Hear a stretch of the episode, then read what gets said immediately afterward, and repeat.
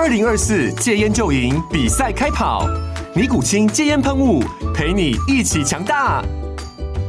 戒烟不容易，单靠意志力戒烟的人，时常无法克服戒断症状而失败。尼古清戒烟喷雾将是你的神队友，简单一喷，药品急速释放，立即缓解七大戒断症状，不限场合提高戒烟成功率。除了尼古清神队友，你还可以寻求专业医疗人员协助，一起迈向戒烟成功之路。尼古清戒烟喷雾，用科学方法戒烟，请咨询全台各大药局及戒烟门诊。本广告由尼古清戒烟喷雾、卫部药书字第零二七八三五号提供。嘉安嘉护股份有限公司，台北市中山区民生东路三段二号十楼，北市卫药广字第一一三零三零一九零号。尼古清戒烟喷雾，相伴每个新开始。经验分享，掌握趋势，欢迎收看《决策者》，我是王嘉玲。说到台中第二市场，有非常多的美食，有肉燥饭啊、卤肉饭，还有菜桃粿，还有一样是红茶。那今天节目当中呢，我们就要带您来听听，在台中第二市场已经传承三代老赖茶站的故事。欢迎老赖茶站的执行长赖正斌。你好，嘉玲，观众朋友大家好。欢迎病。另外一位，我们来欢迎的是姐姐哦，这一位是财务长赖婉玉。嘉玲好，各位观众大家好。我们老赖茶站啊，现在已经几年了，病应该是从小就在这个摊贩长大的。对，今年应该是第四十七年了，已经要半百喽。是，嗯，所以从小你就是在摊子旁边长大。是，爷爷的时代吗？爷爷开始创这个品牌，然后我们是从。我跟姐姐都是从可能国小啊、国中的时候就开始在家里帮忙。嗯哼，对。那以前小时候比较不懂说，呃，大人在干嘛？但我们就是他们叫我们做什么就做什么。嗯、对，然后都是在呃市场里面到处乱跑啊，跑来跑去，然后跟市场很多品牌啊、很多店家的关系都非常好。嗯哼。嗯所以你听说小时候有人偷跟我爆料说，你小时候很小的时候还睡在摊子旁边。哦，对，因为我们那个摊车是下面有一个，就是有一个放东西的地方。嗯、对，那我们小时候就是累了，就跑一跑累了，我们都会睡在下面。嗯，对，姐姐应该没有啦，我应该比较常睡在下面。你比较，因为她那时候应该年应该长大了，长大。两位差几岁啊？差八岁。差八岁。对。哇。那小时候啊，记得爷爷那个时候，其实红茶摊子就已经非常有名，最高最高纪录一天是卖到多少杯啊？我们一天大概最多到五千杯，将近五千杯。五千杯，一个摊子卖了五千杯，是那这样日营业额可以达到？日营业额到十万以上。到十万以上，对。那要卖到四五千杯，大概需要出动多少人手？哇，蛮多的，因为我们的摊贩比较小，大概只有两平左右而已。嗯哼，对，然后一个班大概都六个、六七个在那个摊位上，嗯、因为我们是有两边嘛，那我们就里面站个三个，外面站个三个这样子。然后还有包含说亲戚吗？嗯、还是大部分都是亲戚？比方说，就是呃爸爸妈妈，然后叔叔啊。然后还有哥哥姐姐啊之类的，我们都通常都是家人在那边做这样。OK，不过当初为什么会卖红茶？其实最一开始大家知道的是，老赖一开始并不是卖红茶，是他是卖水果。是，爷爷一开始是卖水果，对。然后因为他自己本身对红茶跟茶类啊，他很喜欢。对，那他呃在。开店的时候卖水果的时候，他就会去煮一个红茶在旁边自己喝，嗯，就口渴的时候会喝，嗯。那爷爷本身就是比较热情嘛，所以通常客人啊或者是他朋友来的时候，他不止卖水果，他还会请他们喝这个红茶这样子，嗯。然后久而久之，很多人来这边就很习惯来这边喝茶，然后跟爷爷聊天啊，然后市场吃东西、买水果这样子，哦。对。那后来就变成说，有人建议说，哎，你红茶生意越来越好，你要不要干脆转型？卖卖这个红茶这样子，嗯哼，对，那爷爷一开始也是想很久，但是经过他想想了又想之后，他觉得哎、欸，红茶其实也是不错，因为他自己的嗜好嘛，他自己的兴趣，他的兴趣就是品茶，对，兴趣是品茶，然后才开始把水果摊转型成慢慢变成呃饮料摊、冷饮摊这样子，对，因为以前都是比较传统，我们那个杯子都没有那种就是。外带式的都还是那种呃玻璃杯啊、塑胶杯那种，哦、就是当场喝完。透明塑胶杯。对，当场当场喝完，然后还还给还给我们的摊位这样子，嗯哼的那一种。王玉要不要说说小时候啊？嗯、你看到爷爷的摊子，或是爸爸在经营的摊子，你记忆中是什么样的一个回忆？呃，现场很很杂，就是到处都是人。对，嗯、那因为那时候我我是呃比较小五小六的时候，我就会在现场帮忙。小学五年级就要到现场帮忙？对，嗯。那其实就是因为那时候我身高其实已经蛮高了，嗯、就大概快一百六了。嗯哼。那爸爸就会说：“哎，你下课就马上过来摊子帮忙，因为就是都是自己人嘛，也没有请人，然后就自己一定要下去做。”嗯哼。啊，我是很不喜欢，你很不喜欢，对，对，因为很累，嗯、就是你要去搬那些茶桶啊，对，因为就像刚刚看到那些茶桶都很重，嗯，那我就是都一定要下去。就是去搬那些茶桶。嗯、那我记得印象最深刻就是有一次，因为我们那个柠檬红茶，嗯，就是要现压柠檬嘛，嗯，然后我就是要先切柠檬，然后切到手就整个见骨，就是切到见骨啊，哇，这很危险。整个就是就跟爸爸讲说，我不要再去了。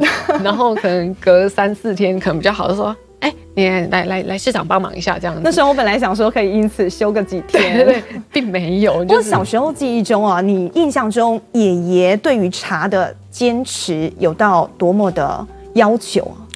基本上的话，他是呃去挑选比较就是呃大叶种的，嗯，哦，就是阿萨姆。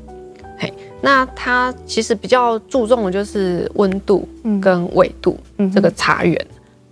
那呃，经过就是我们传统的一个烘焙方式啊，可以带出就是红茶的果香，嗯、然后还有就是它的底蕴，嗯，对。但是因为呃，必须要就是发酵完全，嗯、对。那经过就是我们煮的方式啊，那它会有一点点的焦香味。好，茶叶本身就带有焦香味，煮，嗯，透过这个煮的过程。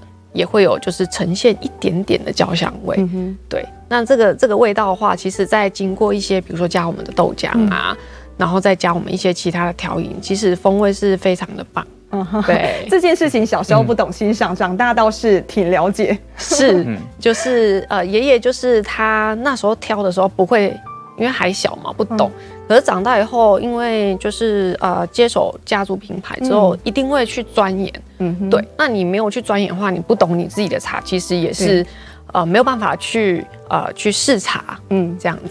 像我们的茶是选用南投的高山茶。是。那这个茶园呢、啊，执行长听说你也会常常去巡茶园，你大概多久会去一次？我通常都是。一季最少会去一次，一季就要去一次。对，一季最少。但是根据我了解，就是我们选用的这个茶，嗯、这个茶园跟你们一样，也传承三代了。是，他你们从头到尾都没有换过契作的这个茶园，那为什么还是要每一季都做这个事？因为毕竟，因为呃，我们还是希望说自己可以去了解到这个茶的差异性在哪边。嗯。当然，我们合作那个茶园也是三代的茶园，嗯、然后跟我们一样都已经传承到三代了嘛。哦、对，那它其实。大家都很有默契，嗯，他在出货前都会帮我们把关，每一批到到货前都会帮我们把关，说，哎、欸，这一批红茶可能茶叶有可能有一点点不一样，那他有帮我们调制好怎样的做法或什么样的，那我们这边再试，对，但有时候我还是会到那边去试一些新茶，嗯、或者说看看我们的茶园怎么样。像你一次去巡茶园，最多最多喝到几杯？哇，最多可能有几十杯哦，几十杯？对，因为我们在巡茶的时候，其实。呃，茶它有分热泡跟就是热的时候，跟把它变成冷的时候，哦、嗯哼，都要喝。然后它有各种甜度，嗯哼。每次去试茶的时候，通常都是要一整天的时间，一整天的时间，一整天的时间。那你喝到十几杯，嗯、听说你还喝到晕晕茶。对，就是有一点点喝到后来是确实有点不适这样。嗯，姐姐有没有觉得弟弟其实对这方面要求的有点太龟毛了一点？其实不会耶，嗯、对，因为我本身也是都会习惯、就是，他比我还要龟毛，对，他比你更龟毛，习惯就是一直喝。嗯、对、嗯、我曾经也都是五六十杯这样在喝，五六十杯啊，对对对对对，因为就是每一款茶，嗯、那每一款茶它不是只有。这样子的甜度，嗯、我们在手摇饮的话，我们会有无糖、一分糖、微糖、半糖、全糖，嗯、对，所以就是每一个呃糖度的风味，我们都要去测试。哦、所以每一款茶，然后有不同的糖度去测试的时候，喝五六十杯都是算正常的范围内，很常见的，很常见。但是你们刚刚也谈到，那个茶园现在到第三代，等于说他们第三代也跟你们一样是一起长大的青梅竹马吧？是。那你们要求他这样提前，你还要他还要帮你做好功课，去到现场你还挑三拣四，他们有没有觉得哇，实在是这对姐弟很难搞？其实我们的茶园的这个传承到三代，它有它一定的、嗯、呃历史嘛。对，那它其实。呃，应该说合作上蛮庆幸，就是说他们的三代也是对茶的品质很注重的人，嗯，对，所以我觉得我们刚好是一个共识吧，就是说，哎，我我也不用特别去特别去说，哎，这一次的茶你要帮我把关到什么程度，因为他自己就会帮我把关的，嗯，只是说我们还是会常常去那边聊聊天也好啊，或者说，哎，检验一下我们的茶的品质，或者是，哎，我们要研发新款新的茶种，我们就会去那边试。嗯、对，所以我觉得我们在这方面的默契是是很有的。哦，而且双方等于讲起来，就是老赖这个品牌，其实也你们的命运是相系的，就是说，当你越好的时候，对他们来讲也是越有帮助，你会一直想要帮助他们也一起壮大。当然会啊，就是说，呃，因为我们是从一代嘛，然后从一个市场摊贩开始做起来，嗯、那其实一开始的量都没有这么多，坦白说，就是茶叶的量没有那么多。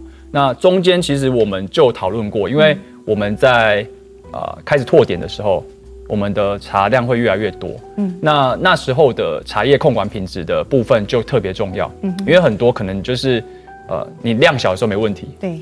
但是你量一一多的时候，茶一多的时候，品质就跑掉了。嗯哼。或者是说哦，我出货来不及，或者是红茶啊来不及来不及发酵，来不及烘焙这样子。对。那所以我们过程中，我们其实都把我们未来的规划，嗯，我们都有跟他们沟通，就是说，哎，我们可能未来。希望有怎样的规模？对，规模，然后展店的进度到哪边？嗯，那我们都会保持联系，就是说，哎、我们现在进入到哪边，然后更新一下彼此的状况。对，所以，我们在这个这方面的默契，我觉得是都很不错。我们到目前为止都没有什么问题。嗯。嗯像老赖，我们在台中第二市场哦，它的知名度是很高，但是一直到很后来，我们才开了第二家店。那第二家店很特别哦，我们想问问婉玉，第二家店不是选在比较像台中大家知道比较有名的地地方啊，嗯、像是一中商圈等等，为什么？那其实为什么要开这个中华分店嘛？哈、嗯，因为它是算夜市的形态，那等于我们早上工作在市场工作完，然后晚上再急着。跑到中华夜市这边来做，嗯、那其实这一些为什么会去开这个分店？嗯，其实都是为了就是我们未来就是要接班嘛，那就是透过这个店，那我们就懂了很多行销的，包含就是我们要呃拓展外送的客源，嗯哼，好，然后包含就是一些服务的态度啊，嗯、然后你要加强，那包含就是来电的欢呼语。哦，因为在市场，我们其实脸都很臭，就是 客人来就直接啊拿去拿去拿去这样。哦，原来就是知名。我脸我脸很好，我 我对客人很好。哦，对，拿去拿去，对，你这客人 就是会有一点就是要看我们的脸色，然后到这边之后，哎，发觉哎，客人都。没有，嗯，对，才知道说真的没有这么容易，嗯，哎，加盟没有这么容易去发展的，没有办法，很难去复制那样的成功模式，所以你得下足更多功夫。是是是，两位是三年前接帮的，二零一九年并，对不对？是。那个时候啊，其实在此之前，我好奇哦，小时候你睡在摊子下面，是，嗯、那个时候你就有想过，有朝一日你会回到家里头来接家业吗？嗯，其实小时候没有想那么多，对，然后包含说我展店的时候也没想那么多，嗯，对，那那时候的想法其实很简单，就是呃，我希望把我们品牌跟爷爷的手艺带给更多人知道，这样子而已。然后当刚好那时候也年轻啊，然后退退伍完嘛。退伍回来，然后该做的事情，我觉得都已经做的差不多了。嗯、那我觉得就是说，要去发展家里这个品牌了，这样子。嗯、你刚刚说你在退伍前，你该做的事情也做的差不多，大家知道吗？就是他颜值这么高，啊、其实差一点点，你就要走入演艺圈了。哦，这个这个 没有差一点，就是呃，有去参加过一些节目了。嗯，对。然后曾经那是你的梦想吗？嗯、还是说传承爷爷的这个古早味才是你的梦想？去上节目走这那边的路是阴错阳差，就不是在计划里面的，是刚好。对，然后传承的部分，其实我在某一个时期，但是我现在也想不起来哪个时期，可能是突然突然转变成从男男生男孩转变为可能小小男人的感觉的时候，越长大，对我就觉得说，哎、欸，不行，要把这个品牌给发展出去，嗯，对，然后让更多人喝到我们的茶，这样子。嗯、你觉得过往的这些经验啊，像你曾经在演艺圈啊、呃，有曾经有一些参与，这对你后来发展这个品牌有什么样帮助？我觉得，因为我自己本身比较，应该说我个性的关系，所以我比较喜欢跟人有互动，嗯，对。那我觉得过去的那个经验。对我来讲，我觉得很有趣。第一个是很有趣，然后再来是，呃，会认识到不同现实的人，或者是不同族群的人。嗯，对。然后除了演艺圈之外，我其实还有做，我做大部分都是服务业性质的。嗯，对，像是卖东西啊，比如说咖啡厅啊、餐厅啊，哦、或者是说呃一些补习班老师、运动品店等等的。嗯、那我觉得最特别，我有做过 Uber 的司机耶。你也做过 Uber 我做 Uber 司机。原因是什么？你是想要呃从当中学到什么吗？因为那时候呃，应该说那时候的 Uber 司机刚刚刚起来嘛。嗯、那时候的 Uber 这个行业，我觉得就是对我来讲时间比较弹性。嗯，我可能可以在空闲的时间，我再去做这个这个东西这样子。嗯哼。不过在呃那个时候，你回来接家业的时候，嗯、你想做的跟爸爸跟爷爷是不一样的。你想做加盟，你想做创新。是。一开始要怎么样来说服这两代的前辈？我觉得就就跟很多很多可能家族产业会遇到的问题是一样，就是会有一点点的意见分歧。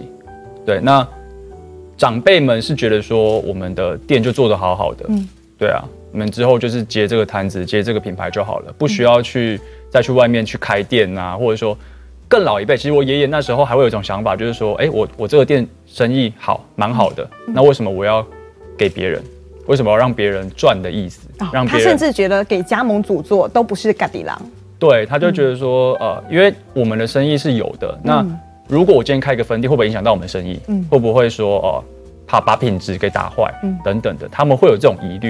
因为我们的现在的目前的店型跟我们的整体的设计、品牌识别，我们已经改过很多次了。嗯，那我印象最深就是说，第一次第一次改的时候，那一次的反应最大。哦，对，因为我们从呃店面的设计。跟品牌的 logo，嗯，还有我们的比如包材啊、杯子啊这些东西，全部都改过，对，而且是大改。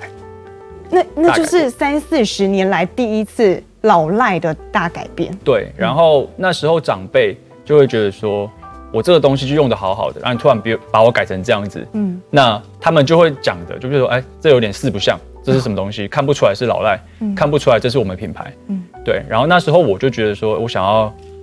创新，因为那时候年轻嘛，嗯，对，年轻，然后我就觉得我喜欢这样的东西，我觉得老赖应该是要是这样的心态，嗯，尽管说他以前的呃品牌经营有一段历史，大家习惯的是那个那个那个风格，那个样式，这个是那时候反应比较大的，就是他们一开始很不能很不能认同，在被不认同的过程当中，嗯，你曾经想过要放弃吗？其实我没有想过要放弃耶，对，因为因为我觉得就是 就是我想要做的事情。然后一开始他们其实，他们虽然反对，但他不会阻止我去做这些事情，对，所以我才出去开店嘛，嗯、我们才出去开店，嗯，对，我们就做到说，哎，你觉得有看到成绩的时候，那你可能自然就不会觉得说我们这样做是错的，嗯。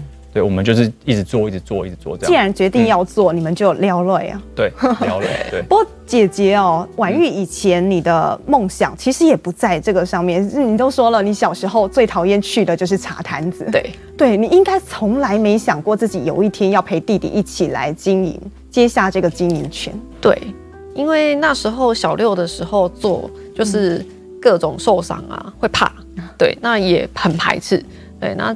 但是呃，碍于就是爸爸就是呃，可能上课时间我就没办法，就是受限于家里，就是一定要帮忙。嗯，那毕业之后我就自己到外面，就是我的兴趣是卖衣服。嗯，那我先呃那时候有一个自己的服装品牌，那我也是呃很有兴趣啦。对，那但是那时候就是呃爸爸就说，哎、欸，你要接这个品牌，对，那你接这个品牌还不是我接哦，就说啊、呃、等弟弟。当完兵回来，哦，整个就是结束了，好，那就跟他一起做这样子。嗯、哼哼然后我心里面就想说，呃，可是我自己想要做衣服，好不容易把一个品牌扶植成有一个样子，对，对，然后就想说，哎、欸，那所以我是什么样的状况，为什么要接这个品牌？嗯、对，但是那时候因为我也是蛮支持弟弟的，所以我觉得说，在他当兵回来之前，嗯，我可能先帮他把品牌一些前面的建制先稳定住，嗯、对，所以我就接，然后把我自己的品牌衣服品牌放掉。哦，今天并把整个像我们台中第二市场、嗯、原本这个摊子，几乎是搬到我们棚内来了。是，你是不是要为我们示范一下小时候看到爷爷还有爸爸，然后他们拉红茶的样子？是，哦，我先呃拉红茶，我先准备红茶。OK，对对对，我直接调。好。好。我们通常都是因为我们碎冰是加在里面，哦，对，所以我们会先大概搅搅拌一下。哇，里头这么多碎冰。对，因为我们古早味的特色就是都用碎冰去取代比较大块的冰块。OK。你大概几岁就看到这个画面？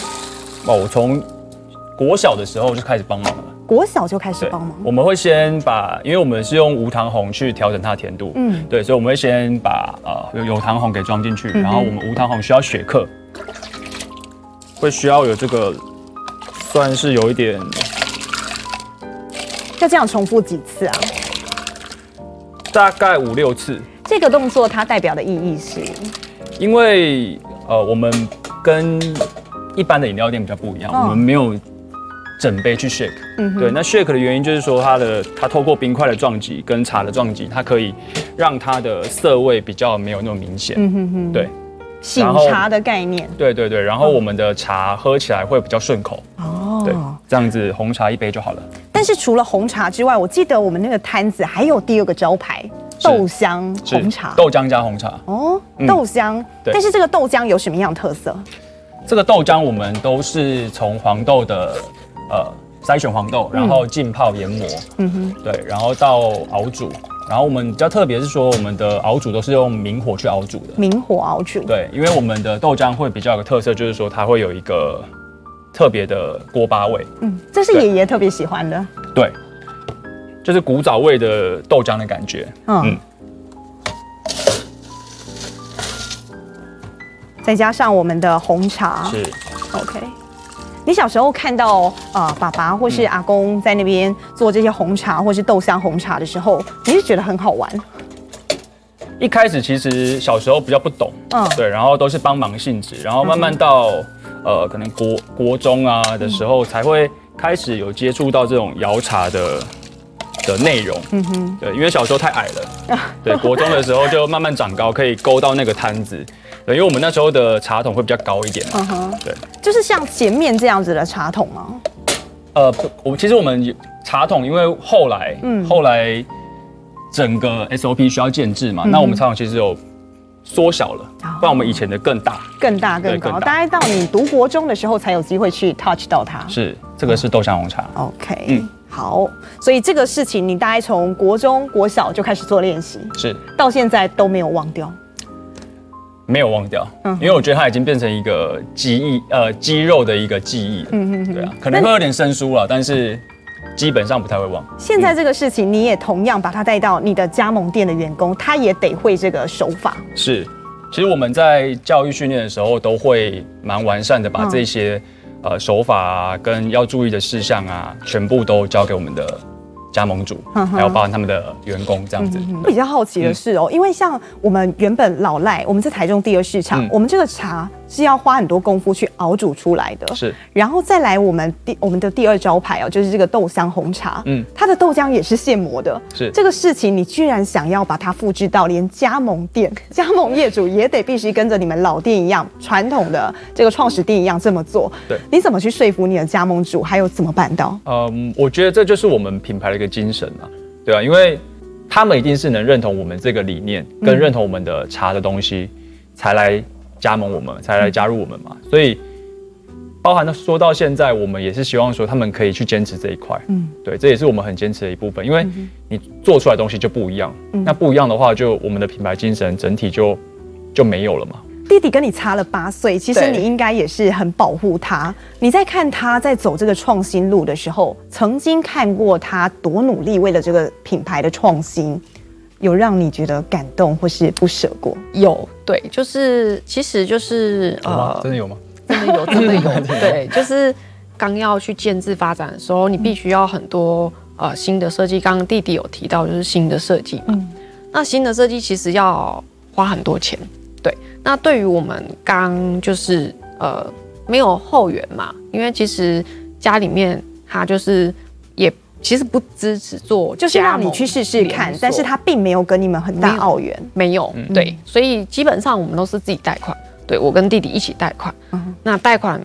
就是我曾经跟他讲说，哎、欸，这个贷款的金额，如果是未来我们假设我们都有假设嘛，最坏的打算，如果这个品牌没有发展起来的话，那我们还得起还不起？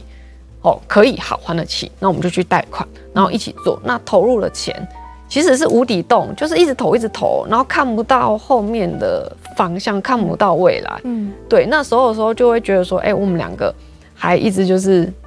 那我们现在这个要花多少钱？那怎么办？钱在哪里？所以我们就自己一起去想办法。就哦，哦，不然我这个还可以再再借，对，就是一直不断的去借钱，但是是不知道要投投钱投到什么时候。对，这个时候我们其实我有时候有一次曾经就是在路边，我们就两个就在那边快要哭出来，就是想说没有资金了。对，那。家里的人其实是不支持的嘛，嗯、那你没有资金的时候，品牌没有办法往下走的时候，嗯、那时候是很辛苦，是很想哭的，嗯，对，但是还是坚持啊，对啊，借也要把它借出来，再继续发展嘛。虽然没有没有办法预测到未来，嗯、可是我觉得为了未来努力，我觉得对我们来说的话，其实现在都值得了啦。对，毕你应该是第一次听姐姐。讲出她内心的话，嗯，好像是哦。你那个时候看到她放弃自己最爱的服饰品牌，然后回来陪你一起打拼，然后借钱呐、啊，然后看到姐姐这么焦虑，你应该也很感动。感动，但是我们通常都不会讲这一块，因为我们都是，呃，我们从小就都蛮好的，然后姐姐对我很好，嗯、那我很感谢她，因为在我们算创业嘛，创业这条路上面，其实有时候需要一些伙伴，或者需要信任的人。对，然后刚好就是我刚好退伍回来的时候，其实对于我们会做，但是对于经营品牌跟发展品牌，完全就是没有没有 经验嘛，嗯，也没有方向说要怎么去发展，我们就是做做做就对了。对，那这时候有一个一个家人可以帮我去瞻前顾后。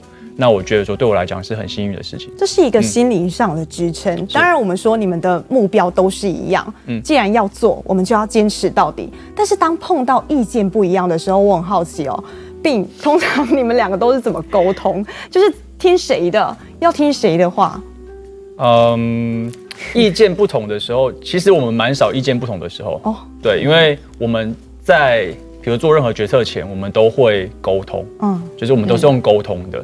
对，那意见不合的最大的一次，呃，应该是说，因为我个性比较不知道是男孩子比较冲一点点，嗯、那姐姐本来就是比较保守一点点，两个人互补。对，所以我们在意见最不合，应该是就是我北上开店的那一次，嗯，姐姐很不支持哦，因为她会觉得说，哦，再去开一家店，对我们来讲，我们第一个台北不熟，嗯、第二个是说我们口呃人口的口味不不熟，再是说路程，嗯、我们要住哪里。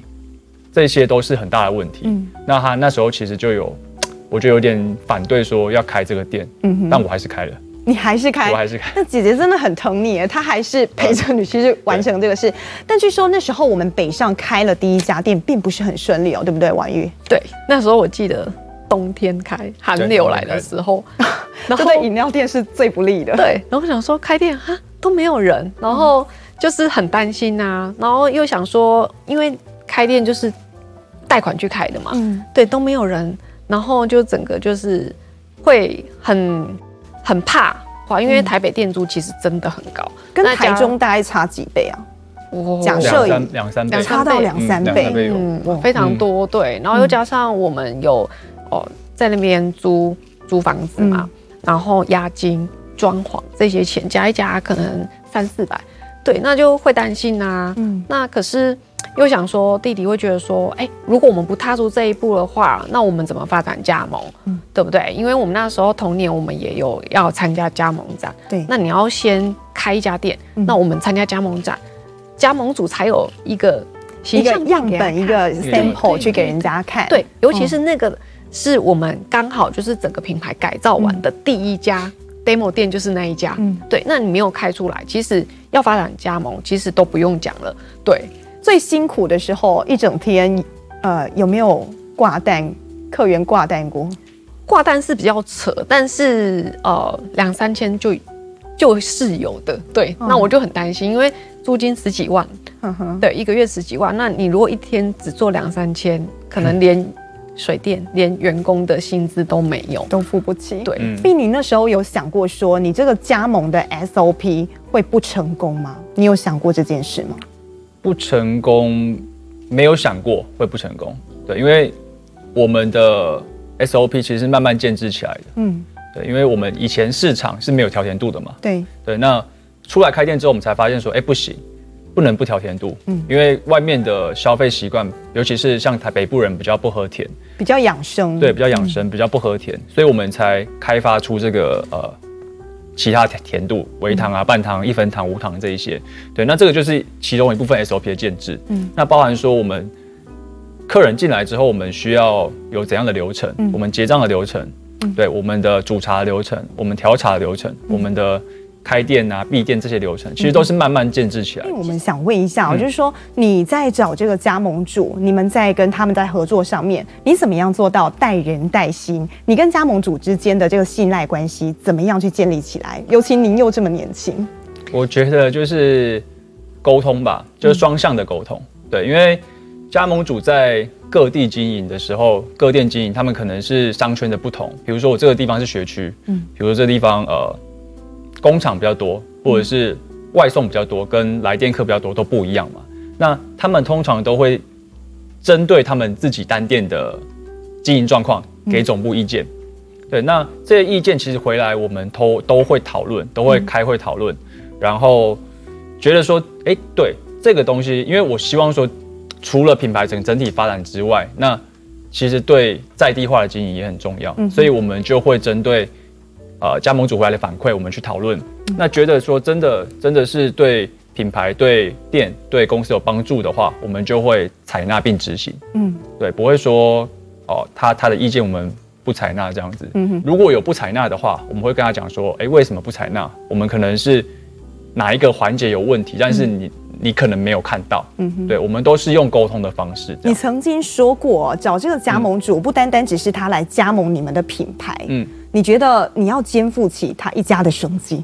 呃，是。我们作为一个品牌总部，我也希望说每个加盟我们的人都是有有办法赚到钱，嗯，然后有办法去呃维持他们的生计，跟甚至是照顾家庭，嗯，跟发展发展他们未来的计划这样子。那我回过头来想问一个问题：嗯、老品牌，人家说呃一定有它相当的价值在，它的底蕴是深厚的，嗯、大家对它有很多共同的回忆，是，但是。你要走创新是很困难的。是，你觉得对你来讲，老字号茶饮这个事情对你来讲是包袱还是利多？哇，这个包袱是我觉得多少都有。对，因为大家认识我们这个品牌，有听过的人都知道我们是从什么地方发迹的嘛。嗯、对，那他们对这品牌就会有一个既定的印象，所以有时候我们在创创新的时候。有一部分人可能不是那么理解，说为什么我们要这样做，嗯，或者是说啊，包含说我们创新的饮品啊，或是或者是风格等等，或者是用新的方式去宣传，有一部分人可能会不是这么理解，因为他们的既定印象就就在这边，这也是就跟爷爷爸爸一样，这也是老品牌，我觉得在创新之路上面会遇到的一些问题，嗯，对，但是我觉得老品牌固有它的价值，嗯，对，但我如何在这个老品牌的基底上面。再去往上延伸，对，我们的底蕴是不变的嘛。但我可能针对现在时下年轻人喜欢的东西，或者说呃新的一个自媒体啊、宣传的方式等等的，我们去把这个品牌去做发扬光大。嗯，我觉得这个是我想做的事情。创业一直到现在，嗯，你曾经后悔过吗？不会后悔啦，但是就真的蛮累的。我相信爷爷或爸爸看到这个 part，应该也会觉得很感动，也很不舍。嗯，对。那婉玉，我们想问一下哦，其实像到现在，我们接手三年了，你们两姐弟接班三年，嗯、三年现在开了加盟店一百零八家，是等于说一年就展店三十六家，即便在疫情之下哦。是。接下来我们的目标啊、呃，近期来讲的话是多少？呃，如果以店数来说的话，嗯、我希望在明年哦展到两百家、嗯、哦，因为我们呃最近啊、呃、年底到明年我们都会有就是一些联名、嗯、哦，那呃为什么会觉得说要展到两百家？嗯哦，就是其实我觉得呃手摇饮店呐、啊、哈、哦，其实是一个嗯像阿公那时候一样人情味的传递。对，我觉得就是像我们有时候可能去朋友家拜访，我就会拿手摇饮过去嘛，对不对？就是一种基本礼貌。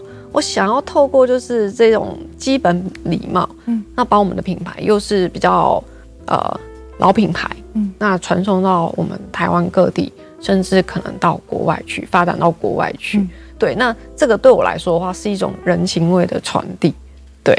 好，今天非常谢谢两位来到我们节目现场。嗯、那我们也祝福老赖在接下来呢，不仅是立足台湾，还要放眼国际。谢谢两位，谢谢嘉玲。好，决策者，我们下周见。